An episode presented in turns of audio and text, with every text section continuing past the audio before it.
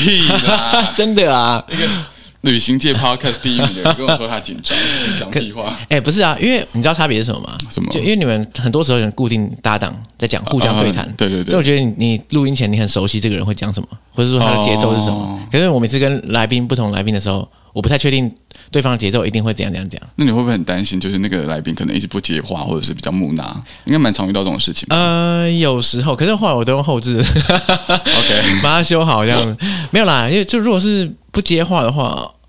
是比较痛苦一点，对啊，很很多这种来宾吧，就你问一，他就回一，对，就就就结束了。我我有遇过，就是他完全照着稿念的来宾。你说讲逐字稿直接这样念？对，他就是写满满的他的逐字稿，就是我先给了访纲，然后他就全部回答之后，他就照着那个稿念，然后我就觉得很尴尬，因为听起来就非常的不自然，超卡这样。对，然后我就想说，干这怎么办？我要怎么修这件事情？然后你又不得不觉得他很认真，他很认真，他非常的认真，但是我就觉得。我不知道，我是一个没办法跟太较真的人工作。OK，好好好，没有啦，我们今天应该不会有这种状况，对不对？呃，希望希望希望如此。好，两个 Podcast 的录音是最赞的，我是这么觉得。其实我之前一直有时候，哎，那我们开始录了吗？我开始录了，不过没关系啊，我前面会剪掉。OK OK，好的好的，应应该啦。好，你就把它移到后面去。好好好，那我准备好的话，我就会开始讲。好的，没问题。好，准备好，三。二一，大家好，我是尤尚杰，我是九十路公车的阿勋，欢迎收听《解锁地球》。耶，哎。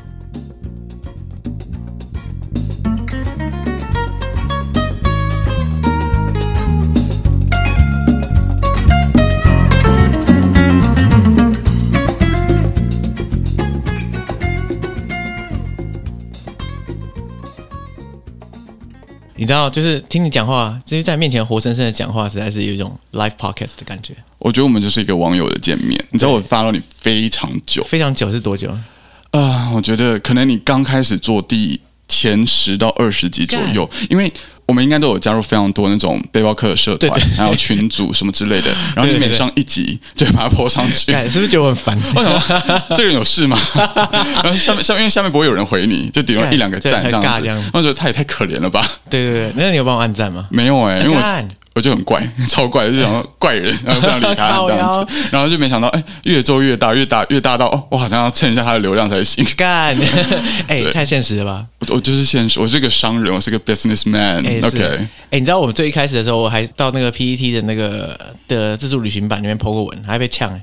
你说被呛吗？为什么？就是被虚这样，就因为他说哎，干叶佩仔这样，就跑来讲自己的节目宣传之类的，很可怕啊！就大家都是你知道很具攻击性，对。完全不碰 PTT。呃，我我后来在那个之后，我就再也不在那边 po 文。你看那些 FB 的社团是不是比较还温暖一点？至少大家不会攻击你。对，虽然不帮我按赞，可是应该是 OK 了。对，但没关系啊，你现在也是做到一个第一把交椅了。欸、不是，我我想不到，居然我在那边那个 po 文，大家都看在眼里，可是没有帮我按赞，觉得是怪人这样。我觉得就是长辈才会按赞啊，因为我自己是我自己本身也不会按任何的贴文或者是朋友的赞，嗯、就完全不按赞。也是，就是我觉得现在 Facebook 就是这样，就是你看到一个什么东西，就算好你看到了，你也完全不会鸟它。如果 Instagram 的话还有机会，对你 Instagram 会收藏或者再转发给其他朋友，嗯、但是我觉得脸书真的已经太老了。干，可是这样对我来说是没差，因为其实我是加减 po 大家有看到就有看到，哦、没看到就算了。可是如果如果说假设你是你是一个创业家，然后你在那边要 po 一个什么九十路公车相关的东西，uh. 你会觉得会不会觉得很痛苦？就是脸书的触及率真是惨不忍睹，很低啊，低到不行，就是得花钱在广告上面。干我觉得好没关系。现在我来拉主 key，大家会觉得我是谁？为什么开始在聊 PTT 跟 Facebook 社团？OK 啦，好了，不然你就自我介绍一下。好，大家好，我是九十路公车的阿旭。然后我们九十路公车其实是一个。呃，我在创业的一个题目，就是我们是在做背包小众旅行团，对，就是呃，大家都知道背包旅行嘛，就是如果有在听，就是解锁地球的。应该有啦，对，你们应该就每天都在听背包旅行吧。所以，可是其实，在过程当中，你会发现很多人没有那么多的，比如说时间，嗯，没有那么多的呃勇气，或者你想要揪人，比如说你想揪人去印度或者去南美洲，但很少人可以跟你一起配合这些时间跟预算。对对对，其实我自己也有碰到这种困扰，因为像我自己是完全不自己旅行。一我不我不一个人旅行，除非我真的是被逼到绝境了，我才会一个人旅行。懂。但我我的原因是因为我我觉得自己旅行真的很无趣，是因为你看到什么东西你没办法立刻分享，嗯哼，除非你立刻打电话，很很孤单，对，很孤单，还有时差。呃，对，所以总之，我觉得一个人旅行的时候啊，我自己对于整个旅程的感受会单调，对，会整整个就是少一位这样子。对，我跟你一样，就是我我我有自己旅行过的经验，然后有比较长途的旅行经验，但是就是觉得觉得不太喜欢，也不是说不到喜。这怎么说？我觉得人就很犯贱，嗯，就是你当你一直一个人旅行的时候，你就觉得很孤单，或者你想要人陪。虽然旅行旅程的过程当中，你会认识很多新的旅友旅伴，对，但你还是觉得那个感觉是有差异的，嗯。所以我后来就想说，大学毕业，然后退伍后就想要创一个这样的一个业，就是想要让一群都喜欢背包旅行的人，但他们可能没有办法揪到人，或者是时间上没有办法安排，或者是你自己去背包旅行的时候，你可能也没有办法真的这么深度。的了解那个地方，或是玩那个地方，对对，所以，我们就是用这种小众的背包的小团的方式去带大家探索这个世界。所以那是什么意思？因为很多人觉得想要跟旅行团，就是为了呃有人帮我打点好一切，然后很爽这样。嗯，嗯，那可是这个你的客群是锁定想要背包客旅行，可是又找不到、嗯、找不到人一起去的人，所以这样的话，一直你们这样算带他们去吗？还是说你们只是跟他们一起去而已？呃。当然，理想上面我会希望说，我们是跟他们一起去的那那些朋友。对。但其实我们行程上面是都已经安排的非常的妥善了。嗯。比如说，我以印度为例好了，我们印度有一个十三天的行程，对，非常非常的长。那这十三天，比如说我们到了定点，我们在 Jaipur 或者是我们在瓦拉纳西，那在安全的状况之下，我们就会让他们自己去自由探索。嗯。那你就会想说，那我干嘛不在 PPT 上面揪一团去就好了，欸、对不对？也可以，或者是背包客栈之类的，对对，之类大家揪一团去就好了。但我觉得我们还有另外。比较不一样的事情是，我们每一条路线、每一个行程都是我们自己先亲自用背包的方式去场看、去踩点。嗯，所以那个路线是我们有特别去找到一些真的很特别，你可能自己去自助旅行或是背包旅行都比较难以去体验到的一些独特的行程。嗯，比如说。以印度为例好了，我们可能就会带大家去到一个完全没有任何游客会去到的一个小乡村，嗯、然后在那个乡村我们就度过一个下午跟晚上，然后我们就跟当地的妇女一起去学习如何制作他们的饼啊、馕啊，然后呃拉茶啊之类的，它就是一个体验，一个非常在地、非常 local 的一个东西。当然，你今天当一个背包客，你要做这件事情可以。但你的时间得拉长，对，而且再来就是说，你那个资讯五花八门，其实你也不是很确定说，哦，干我要怎么 Google 到一个我觉得我喜欢的一个行程，对，然后可能又有安全上的考量或什么的，嗯、所以我觉得我们在做的事情就是，我们把一些比较特色的行程纳进来，然后保留一些自由探索的时间，嗯、然后因为来参加团的人，他们的性格都比较相似，就是比较热爱旅行，然后是比较愿意去尝试背包旅行的这一群人，对啊，对，所以玩起来也不会觉得说啊，怎么会有大妈。哎呀，怎么会有那些 死死小朋友？你知道在那边跑来跑去很烦，或者是有一些很讨厌的中年男子诸如此类的。不是啊，身为一个创业家，你可以这样不行哎、欸，中年男子这个 label 这样贴上去不行哎、欸，大妈赶快来报名我的团好不好？就是额外优待。没有啦，我的意思是指说，就是我们撇除掉那些，因为你如果有参加过呃一般的传统旅行团，嗯，你就会发现他们的客群可能就。都是有某种标签的。呃，对我有，当然我上一次参加旅行团可能是不知道是十几年前，就我在可能国中的时候，但是的确是这样。对啊，对啊，因为他们可能就是没有办法规划行程，或者是他们也懒得规划行程，或者是他们会有一种心态是花钱是老大。嗯，嗯，所以你们这些旅行社的导游跟领队就应该把我照顾得服服帖帖的。对对，但是。但是我们并不是这么认为，我们把自己定位是我们跟我们是跟你一起去旅行的朋友，嗯，然后我们是掌有旅行资讯的，没有错，我们知道接下来要干嘛，我们知道等怎么搭车，我们知道这个行程要怎么做才会可以更深度、更好玩，嗯，但是我们的关系是对等的。哎、欸，其实蛮有趣的，就是等于说，假设啊，跟团的旅客如果算是光谱的一端，哎，然后呢，自助就是完全什么都靠自己的自助背包客是光谱另外一端的话，你们就是等于说抓中间这一块。你好有才华、哦，是吧？是这个意思吧？对，这就是我们当初在做品牌定位的时候，我们给自己的一个位置。呃，你像你刚刚说的传统旅游团，可能像比如说熊茶或者是饮料之类的，嗯、他们可能就是光谱的最右端。那背包壮游，你可以一次去个一年那种 gap year，然后可能去个找什么走一个什么丝路，走一个什么朝圣之路，它是最左边。嗯，我们就是取尽量往中间靠。对对，然后所以像我们的客群，可能百分之七成，百分之七成这是什么东西？百分之七十，就七成都是女性。哦，为什么啊？呃，因为异男不喜欢旅行，干，其实好像有这个说法，好好好歧视哦。但是，哎，我真的这么觉得，因为异男啊，要么就是本身非常热爱旅行。对，像我随便举个例子，像龙龙，嗯，嗯嗯，他可能就是一个可以自己当个背包客游山玩水，很厉害，然后很热血，我就觉得哦，热血到我不行的那种程度。对，我爱龙龙，但就是好热血。他们就是这样的人，那要么就是很宅，就是死都不会出门。对，然后就是除非女朋友或者是家人把他拖出去，不然他可能就也不会出门。对，可是我我觉得这一部分也是那种社会性的那种，你知道父权遗毒下的产物吧，对不对？比如说社会期待下，旅行是一个没有生产力的事情，是。然后大部分的异男背负了很多那种社会的压力，哦、还觉得说，哎，我好像是不是应该要，你知道，就是整体的氛围并没有特别鼓励他们去旅行，哦，这种感觉啦。懂哎，毕竟我跟一男不熟，好，但这是一个新的一个想法。我是这样觉得，然后哦，他们唯一会自己出来旅行或者自己出来参加可能我们团的原因，嗯，要么就是分手，真的是 分手，分手之后要壮游一波这样，对，就觉得哦，我分手好像没有什么任何的顾忌了，然后就可以去到任何一个地方。我觉得要么就分手，要么就是你的人生真的有一个非常大的转折或转变。哎，你不觉得你今天来得罪很多族群吗？我我希望你全部把它剪掉，就到目前为止的所有内容都剪掉，我重新开场。对，我没我没有得罪，呃，我刚我刚刚得罪一男了，没有，我觉得一男很棒哦，一男最赞，异男。对，我只想说，我们的客群百分之七十都是女性，然后可能剩下的三成，可能一到两成是 gay。嗯，对，那一男真的就是少数中的少数。OK，对，所以这样说起来的话，因为你刚刚不是说你会先踩点探索那些不同的行程嘛？对，那。其实干，我真的蛮好奇的。那那些行程到底怎样怎么踩出来？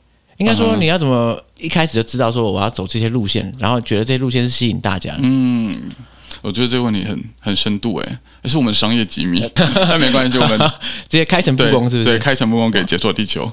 呃，就是我我刚刚讲嘛，我们所谓的踩点都是用背包旅行的方式，嗯，所以我们时间一定会拉很长。然后我们在出发去一个目的地之前，我们会先去做功课跟研究，就想思考说我们到底要把怎么这个地方变成是呃深度好玩的。我举一个最经典的例子，是我们有一条路线是印尼的爪哇，嗯，对，那印尼爪哇这条线，我们一开始很直白，就只是觉得可以去看火山，就印尼不是很多做那种很大型的火山嘛，那是在台湾比较少可以看到的一个地理景观，嗯，对，所以我们就决定把印尼跟火山做一个连接，但是。火山这个东西，就是你去参加一般的旅游团，或是你甚至你自己去自助，你去报一个 local tour，它就有办法去到的地方。嗯，对，所以我们就在想说，那到底除了火山之外，印尼还有什么东西是值得被探索的？然后我们就在出发前，当然呢做了非常多的研究，看了很多的书，看了很多的纪录片或者电影等等等。然后那时候我记得印象很深刻，是我看到了一个呃“一带一路”的 “一带一路”的 对“一带一路”的的宣传片子还是这样。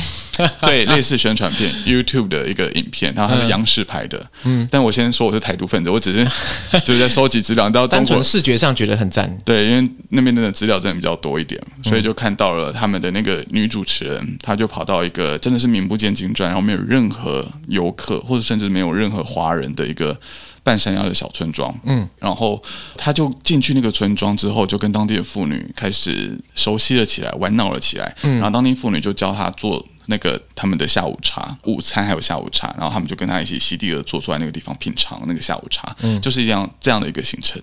那我就会看的时候，我就觉得哇，好特别，因为他们的用餐的方式，他们呃烹调的方式，然后还有他们吃的这些内容物，跟我们平常所想象的东西是差的非常多的。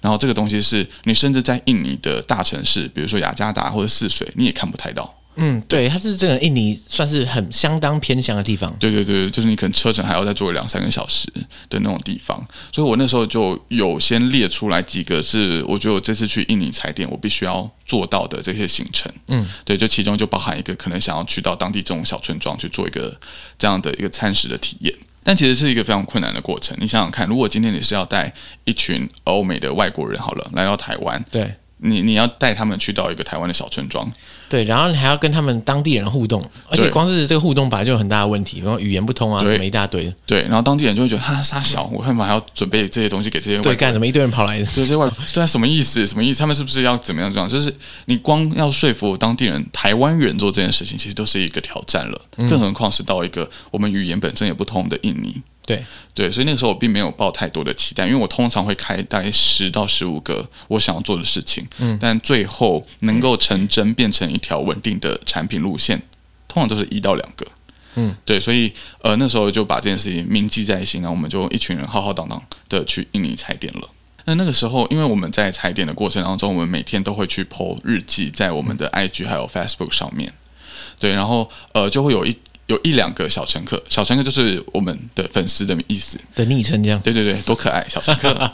对，那就有一两个小乘客，他就是有看到我们在印尼，然后他就是他是一个马来西亚的华侨，嗯，然后他就在下面留言说：“哎，他刚好前几天上个礼拜也有去到这个地方，这个村庄，然后他在这个村庄的时候遇到了另外一个当地的华侨，嗯，然后那个华侨家里是开农场的，家里开农场。”对，他是印尼人.但他是华侨，嗯，然后家里开农场，OK，然后你看有几个关键字，这样。就是觉得哎，觉得有连结性，对对对，然后又觉得他好像有点资源，对，然后可能农场感觉就是在一些你知道偏乡地方，就不可能在大城市里面盖农场，对对对，然后觉得哦，这个就是一条线，所以我们就有联络到那个小乘客，问他说，哎，有没有这位大哥的联络方式，有 WeChat 或者什么之类的，嗯，然后就 pass 给我们，然后我们就联络到他，然后就跟他约在我们住的旅馆。很巧的是，他那一天刚好上午的时候，他是去带一群朋友去一个印尼当地的秘境，因为类似去溯溪的一个行程，所以他来到我们旅馆跟我们见面聊天的时候，他是带一群人，他就是五六个人啊，没有没有很多，他是怕被你们绑架的，不是诶、欸，他那么大一只，应该是我们怕被他绑架，没有，他就只是刚好他们一群朋友出去玩，okay, 然后就全部一起来这样，对对对，只是其他人他们听不懂中文，因为他们就是印尼当地的人，这样、嗯、不是华侨。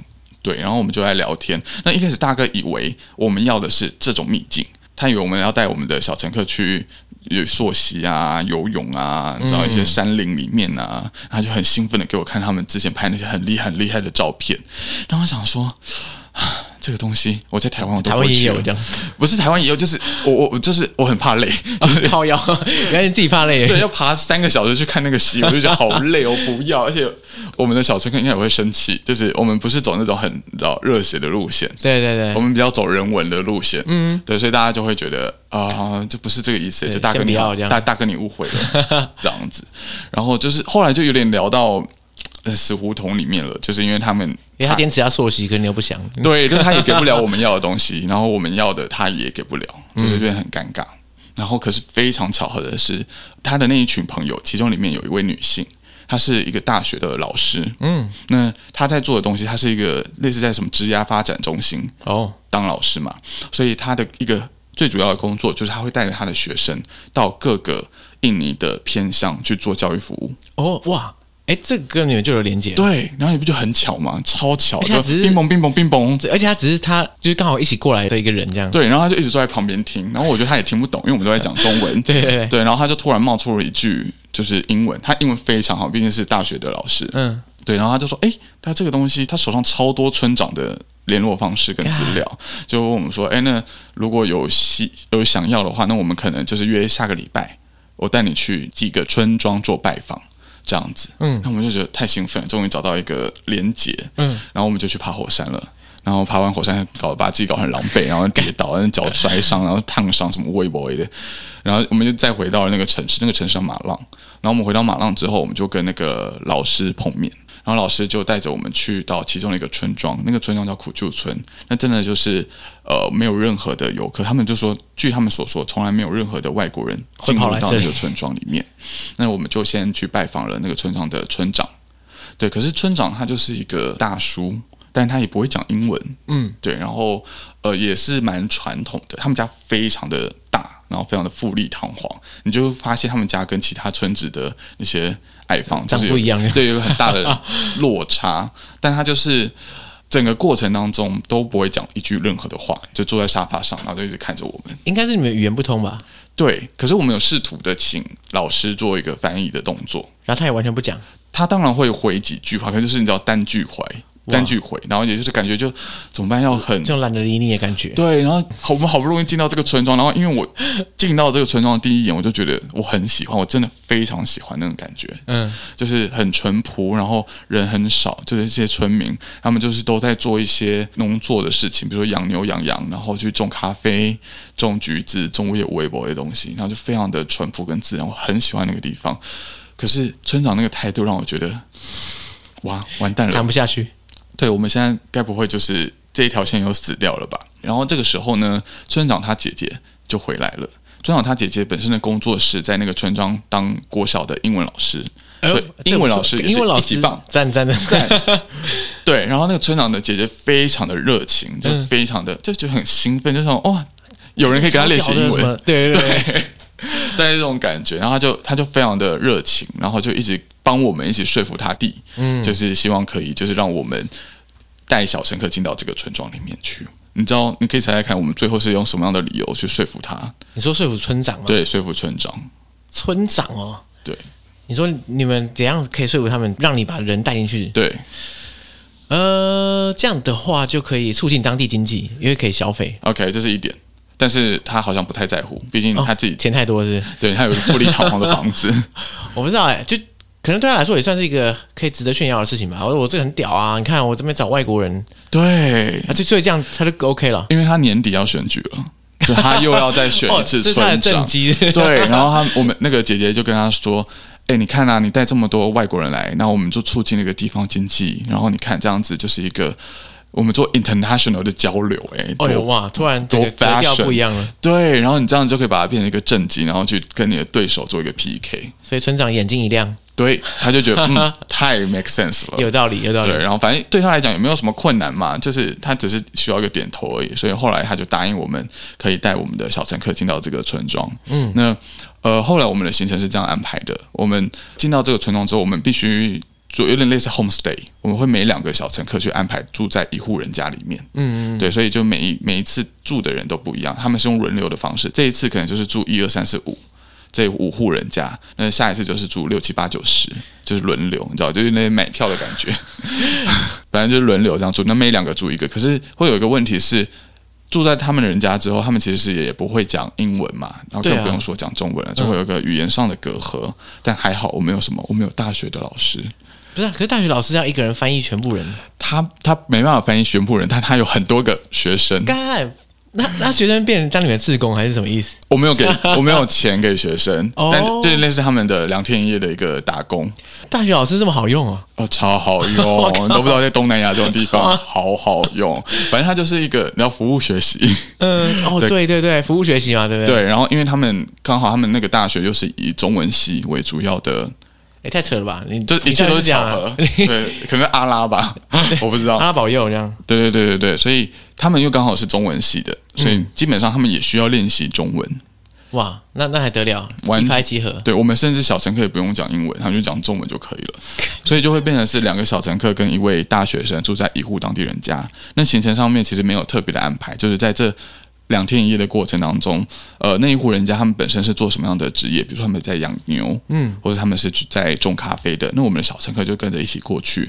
去体验他们这种当地的 local 的行程，他们做什么就跟着做就对了。对，然后晚上就跟他们睡在一起，然后中餐跟晚餐也就是一起吃，这样子就就就就达成了我原本看那个“一带一路”那个节目，有没有 大家一起席地而坐去体验印尼最传统爪哇最传统的那个饮食文化？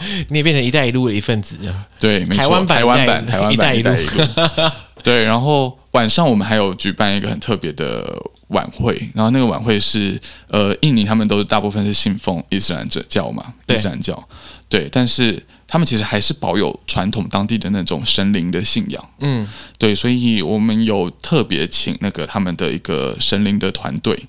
就是精灵团队，对他们是一个表演团队，你就类似一个庙会的钢管舞娘跟 钢管舞娘这一，OK，有很多花车，然后有很多那种很，对啊，是真的形式上类似，是不是？还是只是没有没有没有，只是个比喻，他们没有钢管舞娘，吓我一跳。但是有舞龙舞狮，有舞龙舞狮，类似舞龙舞狮，然后又是，但是它又偏向更神灵的那些什么 key down 的那种感觉，OK。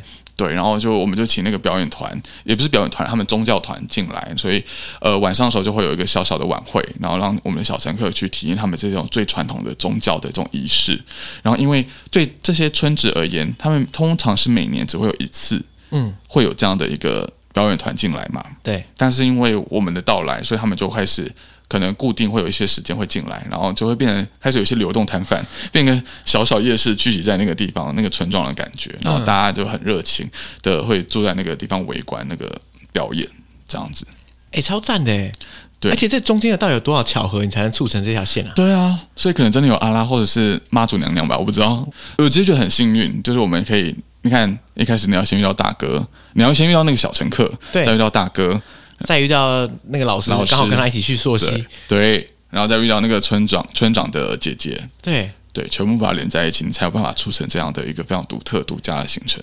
对啊，你你现在是就是把这条线讲的很珍贵，干啥？对，它很珍贵啊，不行，其实只要花一点钱就可以体验到这条线。对，而且我觉得我自己最感动的东西是，当然带了很多小乘客去到这个地方，然后我们每次结束旅行之后，不是都会做那个旅后问卷吗？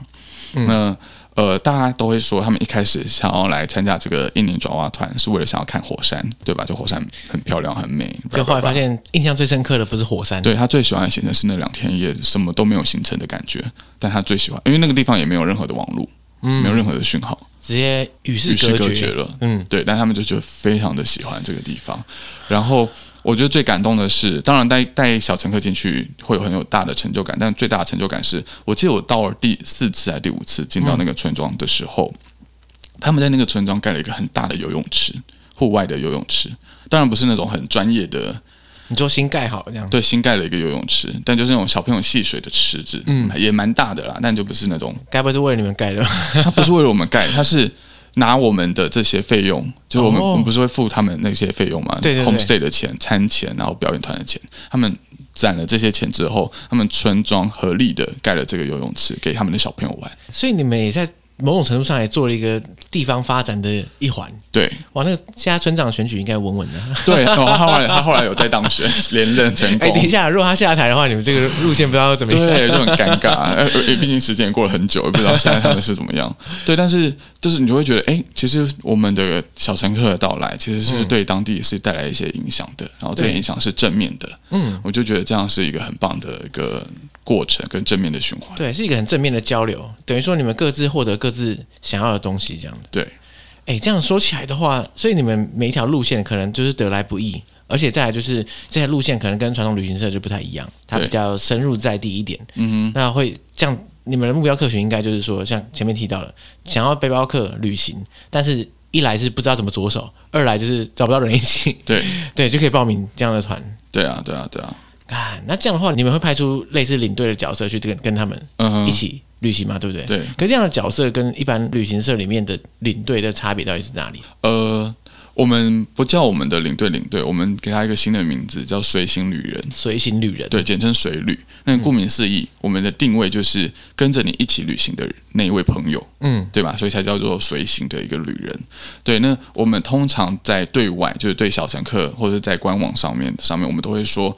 随行人他不是导游，他不是领队，他也不是保姆，嗯、因为太多人把传统旅行团的这些对什么出什么事都找他，对什么呃电风扇没不是电风扇，那个什么吹风机坏掉啦，嗯、然后那什么呃跟柜台旅馆柜台要。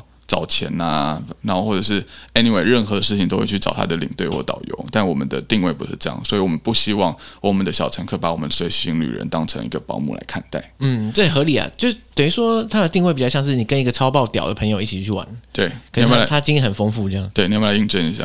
哎、欸，我真的想哎、欸，就是等到我长期在台湾的时候，嗯、我真的我觉得我真的很想印证。我觉得你蛮适合的，毕竟你本身的一个旅行的故事经验都蛮丰富的。照理讲，你们的随行旅人应该都是大致上是这种角色吧？就是背包客旅行的经验丰富，对旅行有热忱的人。对对对，或者是他本身过去有待过传统旅行团，哦，就是对。可是他就觉得，哎，他的那个身份想要做一个跳脱跟转换。嗯，对。虽然我们对于外的宣传是我们不希望他们把他当保姆或是领队跟导游，但其实我们对内就是在培训自己的随行旅人的时候，我们也会很直接。这么这么这么内幕的东西可以直接讲吗？你今天你今天还有什么不能讲？对呀，救命啊！大家会不会从此拉黑我？就是呃，我们队内都会跟我们这些正在培训的随行旅人说，你们就是导游、领队兼保姆。事实上就是如此，嗯、就是导游嘛，通常我们需要去做导览，你需要做解说。对，那在一些比较大的景点，比如说印度的。一些什么泰姬玛哈林啊，或者是像印尼的婆罗浮屠啊等等的，我们是会请当地的点 guide，就是他们是做导览的人员嘛，我们是会请的。但是一些比较小的地方，或者是通常是我们会有一些三四个小时的城市的走读，比如说辽国龙破帮，我们就会有一个下午的走读。那那个走读就是随行人，你必须要 hold 全场，你必须要跟小乘客去分享那个城市还有各个景点的故事。所以这其实是导游的工作。对。那领队呢？虽然我们的随行人不用带大家从台湾坐飞机过去，因为我们的集合点都是在当地。嗯，就是比如说印度的新德里机场，大家想办法过去。对，你就你就搭飞机过去。对，你要搭船也可以，或者你要走陆路也可以，随便 都可以。时间点到了，你在那边出现就可以。对，我们就是这样，所以他不用带大家搭飞机。对，但是到了过程当中，小乘客有任何的事情，比如说他的护照。遗失了，你要不要处理？你还是得处理啊！你总不能跟他说：“哎、欸，不好意思，我不是老领队，我不是保姆，自己想办法啦。”对，不可能，你还是得去处理这些危机。嗯，或者是有些小乘客，他或许虽然大部分来参加我们团的小乘客，他都是有一定自理能力的人，但是还是会有一些他他可能。比如出国经验比较少，嗯，对，或者是他的年纪比较长之类的，他还是得需要去帮他做跟柜台交涉一些翻译啊，帮他叫车啊等等，还是会处理到这些东西。嗯，对，所以张浩，我觉得不把他当成领队导游的保姆这件事情，它是一个比较定位上的东西。对，定位上它不是，但是如果实际发生的状况，它就是。对，它还是得去处理这些东西。但因为其实还好的是，第一，我们的人少，我们一团最多就十五个人，嗯，十五个小乘客，跟传统那种一台游览车要四十个人是有一个比较大的落差。然后再来就是来参加的团，真的大部分的小乘客，至少八成左右，他们都有自理能力。然后他本身旅行经验也很丰富，对，不然他就不会来这样的团。对对对对对对，所以其实你真的需要费心的人，可能就是那剩下的两成。嗯，OK，所以这样随行旅人没有，不是讲一讲，突然不太想报名。真的吗？讲完讲完印尼那个那个行程就想报名，然后讲完这随行旅人就不想报名了。对对对，我发现随行旅人其实压力还是蛮大的嘞。他工作压力的确很大，我我真的这么觉得，就是。嗯因为有太多的危机的事件是没有办法被预先知道的。嗯，我们当然会开很多的课，我们也会告诉他们，呃，有一些危机发生，还有一些 SOP 可以去做。处理对，但是这些 SOP 你放在任何一个国家，它都可能会有一些变卦。对啊，因为你每个国家差那么远，你光是辽国跟印度再怎么比，对不对？对啊，所以所以就变成是很多时候，我觉得很吃个人特质，就是这个人他在遇到危机的时候，他有没有办法非常的心平气和，然后很理性的去处理这些东西。而且还有另外一个很重要的点是，这些东西处理完毕之后，你还有小乘客的情绪要照顾。嗯，他护照不见了，他一定很。一定很干这样，对，很干，或者是觉得很沮丧，或者是很慌张。嗯、那你同时间要去处理这件事情之外，你还要照顾他的情绪，这是很重要的。哇，所以我觉得催情员他的确是一个非常非常困难的工作，然后也是一个很具挑战性的工作，但同时间他也是成就感很大，然后也很很好玩的工作。因为你每一次出团，你每就算你去同一个目的地，你一年带个五次，你每次遇到的事情都不一样。对，我觉得我还是报名小乘客。结论还是没有说服成功。没有啦，我也不知道，因为其实到目前为止还没有参加过九十路公车的团。是一部分的原因也是因为我常常不在台湾嘛。对对啊，干之后有机会，当然先看一下，先当小乘客观察一下那个状况怎样。嗯，好，我觉得哎，好像真的 OK 哦，好像 handle 得了，再来。嗯，等等你，等你，等你。对，再来升职这样。哎、欸，不过这样的话，九十路公车是算是到目前二零二二年的话，算是几年了？我第一团应该是一八年的二零一八，二零一八年的可能二月还是三月，我们第一团是去辽国，但是合法上。就是 法理上来讲，我们是去年二零二一年八月正式成立旅行社，在那之前还可以，不是旅行社也可以这样做？呃，我们就走一些违法的，也不是违法，跟着这，这一段给我剪掉。呃，对，你们这一台好多好多专业的旅行社，呃，不，呃，害你害我不知道怎么讲了，就是我们我们没有违法，对，我们是跟另外一家旅行社做配合。哦，对，以他的名义这样，以他的名义，然后他出保险，嗯、然后出金流也都是通过他，然后旅则的那叫什么旅行契约也是通过他，嗯，那我们这边就是出行程，哦，对，所以是合法的，只是要被对方。抽抽一层哦，所以后来现在你们就自己做就对了。对，我们就去年的时候就成立了新的旅行社。哎，跟你二零一八开始做，就二零二零就开始疫情，你是蛮衰小的。对啊，救命啊，救救我啊！后悔了吗？对啊，我想说我不是很幸运的人吗？怎么会？一开始那个得到那个英文老师的时候，觉得自己天选之人，真的就想说天生干这一行，干结果后来马上被打脸，真的。哎，不过你到底怎么想不开会跑来创业啊？因为我身边听过创业的人，真的是就是创业前跟创业后，如果你把照片拿来对比的话，就创业后形容枯槁。你说脑袋装屎才会去做创业，又开始攻击一群人了，而且创业家全部被我，你得罪全世界所有人了。没有，就是嗯，创业很棒，大家加油，对，坚持下去，这样对，怎么那么热血？为什么会想创业？其实我没有想太多，因为我那个时候，我大学的时候，其实。呃，就有在做类似创业的事情了，像是因为我是广告系，那广告系不是大四的时候都要做毕业制作嘛？对。然后在做毕业制作的时候，那个时候我们就传统上广告系应该就是去做一个公司的 campaign，帮他想个行销的东西，或者做一个 PR 的东西。但我们这一组就觉得这样好无聊，就是我不想要，不甘于做广告传统这件事情。然后那时候我们就跟我们的指导教授讨论了一下，他就说：“那如果你们都不想要做这些东西，不然你们创意看看。”创业？对，他就直接创业，他就直接提说“创业”两个字。嗯、后来我才知道，原来他那个时候刚好有一个创业的学程，好没有，可以可以趁机共享。对，哦，原来是这样子啊。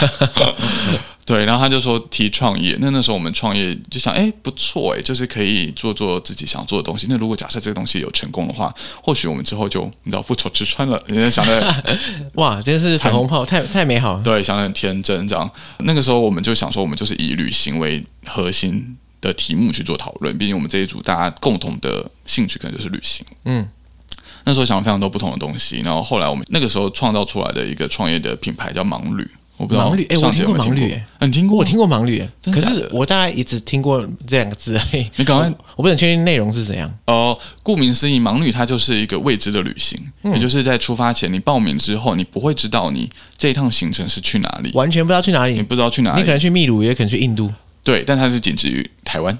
OK，那你可能去宜兰，或者可能去花莲，哎，这样。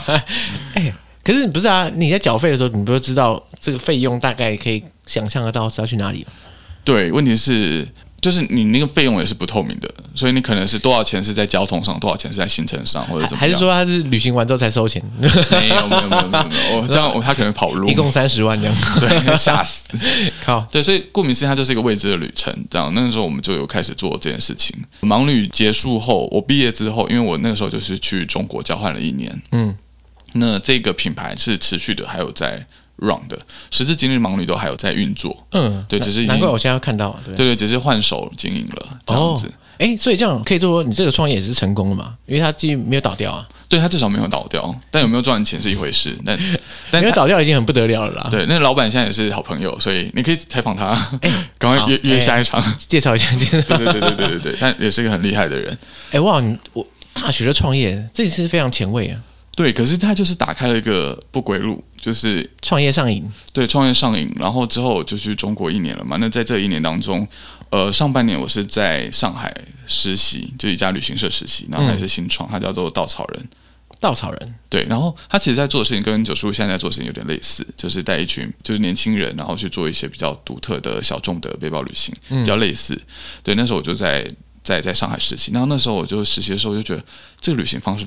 非常的酷，跟我跟非常的特别，嗯、就是回到一开始我提到说，其实我对于自己一个人旅行这件事情，并不是这么的享受其中。嗯，对。但是如果能够跟一群志同道合的人一起旅行的话，我觉得那个感觉会很不一样。然后我就想说，为什么台湾没有这样的一个旅行方式呢？那个时候啦，那个时候，那你会觉得九十度公车是复制稻草人的模式？我不会说复制，但我截取了稻草人的部分的精神。嗯，对，就是除了稻草人之外，我之前在大学的时候，我是国际职工的领队，就我每年寒暑假都会带一群台湾人去世界各地，比如说印度啊、尼泊尔啊、中国的陕西啊、青海啊、藏区啊等等去做国际职工。哎，你这个履历一摊开，好像从头到尾是始终如一耶。对，你看我人生 就是一直在做一样的事情，只是角色的不同而已。对，所以我你看国际职工，然后盲旅，然后稻草人。然后再加上我之后自己去背包旅行，就是我在下学期的时候，就是一个人去中国三个月，然后去了、嗯、呃藏区，然后还有去了新疆丝路这一段，真的。结合了这些不同的旅行的经验跟实习的内容之后，我就觉得好像可以创造出一个新的旅行方式。所以我不会说百分之百是稻草人，对，他可能百分之二十是稻草人，百分之二十是国际职工，百分之二十是盲旅。所以你截取这种人生经验各种不同的片段，全部凑在一起，然后产生了九十路公车这样。对对对，所以我觉得我现在跟稻草人其实也不太一样，就我们在做内容也是有有一些差异。OK，对啊，哎，可是。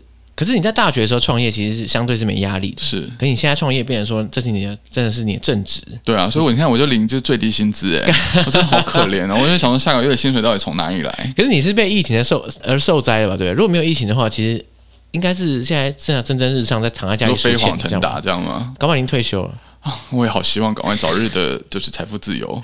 看，我不知道大家对于创业的迷思是怎样，但是因为我觉得这几年来，很多人就一直应该说，也不见得这几年来啦。你在自媒体上也很常看到那种你知道满口创业的那种人，嗯、然后或者是鼓吹大家创业，每个人都应该创业，怎么之类的。对，你觉得自己，自己的老板？对，身为一个在火坑里面挣扎的人，你觉得怎么样？我觉得怎么样哦？我觉得。呃，不要想不开，然后好好工作就好。对，但是我觉得心态很重要，就是你你想要达到什么样的目标？嗯，就是呃，你想你刚刚说的嘛，就是鼓吹大家都创业的那种人，或者是我觉得台湾的很多新创的环境是一定要融资，一定要变得很大，一定要成为下一个什么什么什么什么。嗯嗯嗯。对，但我对九十路的期待一直都不是说我想要成为下一个雄狮，嗯，我想要成为下一个稻草人，不是我。我对九十路的期待并不是这样子，我一直想要做到的事情是，可能公司就十来个员工，然后呃小小的，然后可能就是稳定的金流可以让照顾这些员工们。那我可以很任性的去，比如说我现在想去伊朗，嗯，那我就可以去开一条伊朗线，我可以不去管说这条线会不会赚钱。对，对我我想要做到这件事情就好了。这它其实不并不是一个多远大、多难达到的事情，老实说，嗯。对，所以一旦我的目标很明确这件事情之后，我觉得我就没有那么大的压力。就我现在领最低薪资，我还是过得很开心。我并没有像那些呃真的很你知道远大目标的创业家一样，就是每天睡在办公室。我每天准时六点下班，然后我每天可能十点才会进办公室。就是我过得其实是蛮舒服的。老实讲，我现在心里并没有太大压力，所以。呃，我觉得心态很重要，就是你，你到底为什么要创业？嗯，你的创业是为了要不想要被其他人管吗？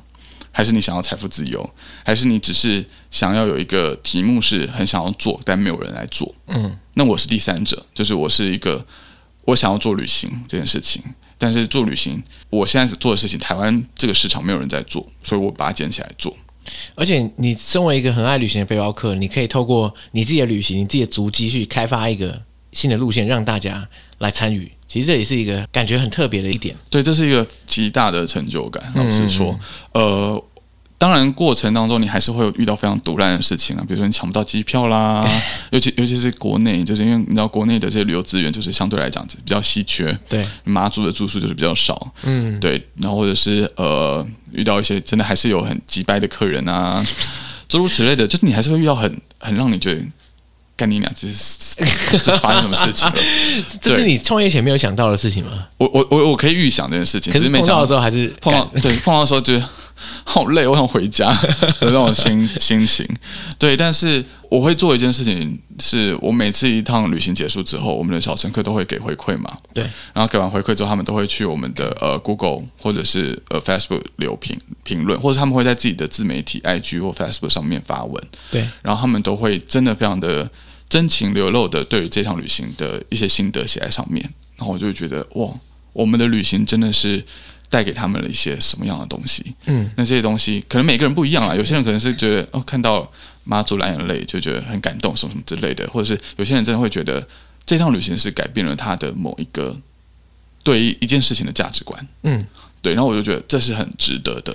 我觉得，当然你我也不能说做 podcast 节目算是一种创业，但是任何形态的创作，像你，我觉得你们路线规划也算是你们九十路的一个创作之一。嗯，然后我们在录节目也是一个创作，然后创作的时候，因为得到听众的回馈，得到大家的喜欢的那一瞬间，我觉得是。无可比拟的，对对吧？对对对对对，就是这种感觉。嗯，对，我就然后我就看到你每次都在截图那些评论到你的 IG 限动，有完没完？啊，不是啊，干这这个跟大家分享很正常吧？对对，那就是真的很感动，就会觉得你在做的东西是有价值的，对，然后足以影响到一些人。虽然那个影响可能是很很细微的，但我觉得。它就是有能量的东西。对啊，因为就像你说的嘛，你说你领最低工资，那你总是会需要一些东西让你鼓舞你继续往下走嘛，对不对？对啊，对啊，对啊。哎，可是说到这个的话，你觉得创业的过程中，你碰到最大的困难是什么？最大的困难呢？就我想象中的旅游业，因为我没有在旅游业工作过，是但是我想象中的就是各种杂事超爆多。呃，杂事的确很多，但最近大家一定会觉得，就是疫情一定是我印象最大的，尤其是我们以前过往是做海外嘛，那就印度、辽国那些，然后你被迫要转做国内，那这样的一个转换，其实，在去年呃不是去年，在二零二零年就疫情大概是三四月的时候，全世界大爆发，对对对，那个时候其实是非常的痛苦的，我那时候非常非常的低沉啊，对，就是。你原本期待说这个疫情可能跟 SARS 一样，对，可能四月五月就突然消失，就天气很热消失，然后四月没有发生这件事情，然后你就想哦，那应该七八月吧，那是夏天，天气更热，知道病毒会被杀死，没有发生这件事情，然后就想说那可能是冬天，就是你会一直有一个期待是疫情赶快结束，然后你一直很不愿意去面对说这件事情就是一个常态了，对。我觉得你跟我一样，就是我在最一开始二零二零年的时候出国，对，嗯，然后很多人说，哎，你干嘛这个时候出国？我说这个下个月应该就没了啦，嗯，然后后来发现被打脸，然后说，对啊，没有，再下个月应该就没了，哎，又被打脸，对，打到现在靠后腰，就脸好痛啊，救命啊，不要再打了，超肿，所以那个时候是很很绝望的。然后那时候内部团队其实各自有不同的想法。那像我跟另外一个合伙人就是佑宁，嗯，我们本身的年纪相对来讲，那个年代相对来讲没有那么。嗯，对，所以我们并没有说真的有那么大的压力，说我一定要现在赶快想到新的金流啊，或者什么样的。那可是我们团队有另外一个伙伴，他可能已经是要三十岁了，然后他要结婚了，嗯，他必须要有一个稳定的收入来源。对，那这个时候就会牵涉到，那我们现在是要解散吗？还是要就是重新的在拟股啊，股权要重新的拟定啊，诸如此类的。那个时候就会变成是外面已经非常的。内外夹攻，对对对对，就心好累，就是觉得很痛苦。对，所以我觉得那一段时间的确是一个很很挑战，然后很困难的过程。然后还有其他的实习生或员工要养，然后也不确定说我们转做国内这样的一个形式，这样的一个旅游模式转做国内，它会不会有客群？就是小陈会不会买单？因为国内旅游，很多人会觉得说啊，那个在在台湾里面玩了，我还需要找人吗？对，有感觉。对，而且就是回到我们的客群啊，我们客群他其实自己是有自理能力，他自己有旅行的经验。对，那他去个离岛干嘛跟你啊？对啊，哦，他他要买机票，他也会买啊，他住宿他也会订啊。对啊，这是这这倒有什么难的？所以那个时候也不确定说，那我们现在开始转做呃国内旅游的话。到底要用什么样的形式？那到底会不会赚钱？所以那个时候其实是非常的混沌的。然后那时候段压力也是很大。呃，我记得大概是在五月吧。你说二零二零年的五月的时候，因为那个时候我男友去去马祖当兵，嗯，就四个月的那种夏令营。哦，我我要去攻攻攻击到一群四个月的当兵的人了。对，因为我当一年 很累，我也是。对，所以反正他那时候去马祖当兵了。然后我就有一天礼拜六，我我记得非常的清楚。礼拜六早上，我就是呃睁开眼睛的时候，我就觉得一切不能再继续这样下去了，就是我不能再逃避，然后我做点什么这样。对，我也不能再怎么样。但是我那个时候的我是不知道该怎么做，就我不知道接下来到底要怎么做才有办法让这一切回到原本的轨道上。所以我下了一个决定，是我去马祖待了两个礼拜多。就是远离一切这些纷扰啊，这些混沌不明的状态。我就我就是去马祖两三个礼拜，然后就就是呃，如果你有去马祖，你就知道马祖是一个非常非常 peaceful 的地方，嗯，非常的缓慢，然后非常的再加上因为那个时候就是疫情爆发，所以没有什么游客，这个马祖是没有游客的。就是你独享这样，对，我就独享了一整片青壁跟那一整片海。哦，那个是报复性出游的前之前，嗯，前期就是之后，现在现在人满满山满谷，对对对，所以那个时候，我觉得那一趟旅行是冥冥之中也给我了很大的能量。虽然说事情还是没有马上的得到解决方法，但就是在那个两三个礼拜之后，我我好像。沉淀了一下，然后好像可以知道自己接下来应该往什么样的方向走。所以我回来之后，我们很快的去处理掉呃原本另外一个伙伴要离开的事情，嗯，然后处理掉国内团应该要开发的事情。在这之前，我们一直花了很多的精力跟钱去放在海外团，因为我们就会有个预期心理是，反正很快就解禁了，对，所以我们就可以赶快来优化我们的产品，赶快来就是开发新的海外路线。如此，那个时候甚至还在着手开发斯里兰卡的新的路线，太天真。对，但是回来之后，我就把所有的一切资源都砸回国内。我们到底要怎么让这些原本的客群、这些小乘客也愿意花钱跟我们一起去玩台湾、跟玩离岛？嗯、所以我们就开始花很多的精力去做这件事情。然后我觉得真的也是蛮神奇的，就是你看我在马祖待了这个两三个礼拜，然后现在马祖团是支撑九十路最主要的经济来源之一。对，所以等于说你在那边待两三个礼拜的时候，你不但就你重新有那个动力去面对这一切杂物，这样，同时你可能收集了更多马祖相关的资讯，然后最后促成这个新全新产品的登场。对，就马祖团现在变成我们的明星产品哦，变摇钱树这样吗？呃，摇钱树不至于啦，但、就是、还没摇到，但但至少至少现在九十路不会饿死。OK，对，都是多亏了那两三个礼拜在马祖的时间。哎，说到这个，在九十路现在到底有有有没有？就是有没有赚到钱？为什么要为什么要语塞？支支吾吾，对，为什么要尴尬？这是隐私问题吗？这这还好啊，你知道我们就是这么的开诚布公，好不好.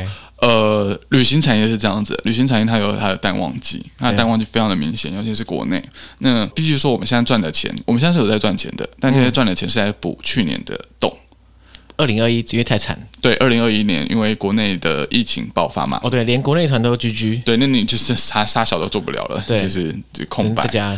对，那国内它虽然是三个月的事情啊，就在五六七八吧，六七八这三个月，嗯，但其实之后八九十十一，主要大家消费者就是这些小乘客，他们还是会犹疑。就是还是对，还是唰唰的，对，他就觉得很紧张。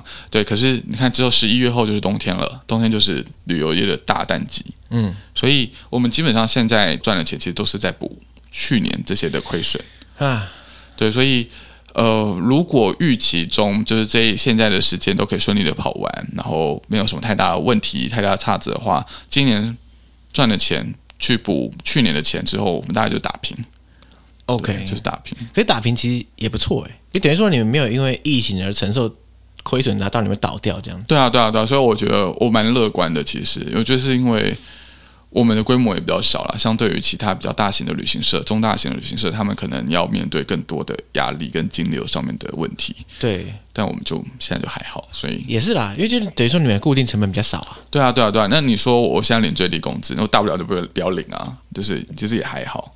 就是只要把员工照顾好，那我们自己合伙人就就算了。呃，是啦，但是我不知道，这个可能你觉得还好，但我不知道你你身边的人会有什么意见吗？嗯、或者毕竟这个疫情持续很久，然后状况又看不到，就是看没有明显的转机这种感觉。嗯、你说身边人是指比如说我的家人，或者是对啊对啊对啊对啊，我的家人其实是很很支持这件事情的，因为我爸他本身也是一个创业家，哦，只是做的领域完全不一样啦，就是他去做一些比较。什么？这是什么化工诸如此类就好好遥远，不一样，就好遥远的产业哦。OK，对，那他知道这是一个过程，就是他曾经也经历过这些，比如说景气的问题，嗯、或者是一些市场上的竞争的问题。他知道这就是一个不可避免的大环境。那他其实他反而觉得现在这一段时间是一个很好的沉淀的时段。你看哦，这么多大型的旅行社，因为这一段时间他可能裁员，嗯，他可能。减薪，或者他甚至是倒闭，对，中大型的很多都这样子。那我们稳稳的做，你至少没有亏钱。然后在这一段过程中累积了很多的新的客群，然后让更多人认识九十路公车。那等到真的海外开放的时候，那是不是你就强制付出杀爆其他人？对，我们甚至不用做太多的行销，可能就可以。对，所以我觉得其实这样这样的想法也是对的。就是虽然你未来很。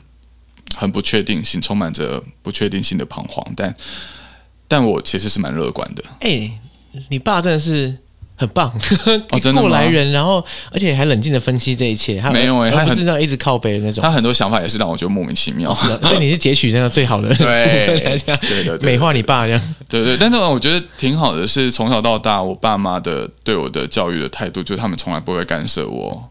太多的事情，他不会管我的功课，嗯、不会管我下课要干嘛，嗯、对我或者是我甚至是要找工作要实习什么，他们从来都不会干涉。嗯，所以我觉得我我蛮幸运的啦，老实说，对，对，呃，我觉得这个真的是。还有它很大的差别。你想象一下，如果你创业，然后你的父母那一方自己，你知道以一个那种很反对，或者一直处处在质疑你的那个心态，干你不是更烦？真的，那压力有多大？对啊，毕竟我现在住家里吃家里，假设他们反对的话，那我就 你就完蛋。对啊，我们拿那种钱付房租啊？救命！对，其实老实讲，虽然这样听下来好像我没有什么太大的压力，嗯，但然后好像嗯，今年好像也可以稍微的打平，对，但是这是期待来，不太不太一定这样子。但是其实九叔还是需要嗯。就是多多的支持，需要大家报名。对，但是我跟你讲，今天真的是那个时候，就是尤尚杰来联系我的时候，我真的就哇，我们要蹭到一个免费的业配了嘛。然后我还想说，他是不是要收我钱？要收我钱就不要去了。哪哪有这种事啊？哎，等下录音完之后，那个麻烦报价单就出来了，有没有？然后帮我签一下，没有啦。因为其实我也是关注九十路公车很久，嗯哼。而且如果坦白说我在台湾的话，我一定会试着去报名一些团。啊，真的吗？对啊，我想体验看看啊。嗯。可是当然就。目前还没有什么机会了，之后有搞不好可以。对，没关系，之后有时有时间。对，然后其实我也蛮怕你们倒掉，因为怕的点是一来是在于我是你们 Podcast 的听众啊，真的吗？我希望你们可以持续录音这样。嗯，对，跟大家推荐一下那个背包客旅行家。对对对，谢谢背包客旅行家。对，然后再来就是，因为我觉得台湾的旅游业，因为我真的很不熟啊，但是我很高兴看到旅游业有活水注入这种感觉。嗯对啊，然后我我我也很期待说未来有机会可以有更多很不同形式、不同面向的旅行方式。嗯、我说这这样商业模式出现，我觉得是好事吧，对不对？对，整个生态就是一个新的竞争嘛。对啊，嗯、其实也在我们做了之后，也越来越多其他的的类似的品牌也都在做，就是乐观其成，因为我觉得。这就代表说，越来越多市场上面大家可以接受这样的旅行方式。嗯，所以我就很乐意免费夜飞，好感人哦！怎么那么感人？没有，你原本这这一段要收多少钱？靠，没有啊，靠呀！好了，所以说，那个那个，我说那到底要怎么报名呢？呃，如果想要参加我们的团的话，哦，好商业哦，这个好业配哦，但我们真的，我真的没有给钱，就是。可以直接到我们官网上面，就是查询看所有的行程。我们官网就是直接 Google 九十路公车，九十路是大写的九十路，就是也不是啊大写，就是你说中文中文的九十，OK，然后马路的路公车就可以找到我们了。那我们也有 Facebook 粉专或是 IG，就是可以 follow 我们。就是最近比如说有新的团啊，或者是有些新的特别的活动啊，我们都会在这些就是平台上面释出。对啊，那因为不管疫情怎么变化啦，不管你想要在国内旅行，或是未来有机会。开放国外团再度复出的时候，应该都可以在官网上面及时看到。当然，当然，当然，只要我们没有倒掉，都可以看到。希望不要，对，认真啊！大大家如果有兴趣的话，我会把这个相关链接放在这期的那个资讯栏里面，谢谢，还有贴文里面。嗯，对，那。我不太确定，因为我们的听众好像也有一些参加过九十路公车的团，真的哦。我记得好像有收过私讯，有讲过，嗯哼，因为我有分享过你们的那个嘛，呃，限动，对对对对对？对。对，所以我猜我们的听众大致上的轮廓其实是蛮符合九十路公车的客群，对对，希望大家有兴趣的话可以参考一下九十路公车，对，谢谢，希望那个早日脱离最低薪资，对，早日赚钱，早日早日叫什么？财富自由，拜托，对，搬离家里这样。嗯，不用了，就是 要有钱就好了。OK，好，感谢大家，感谢阿勋，谢谢，好，大家拜拜，拜拜。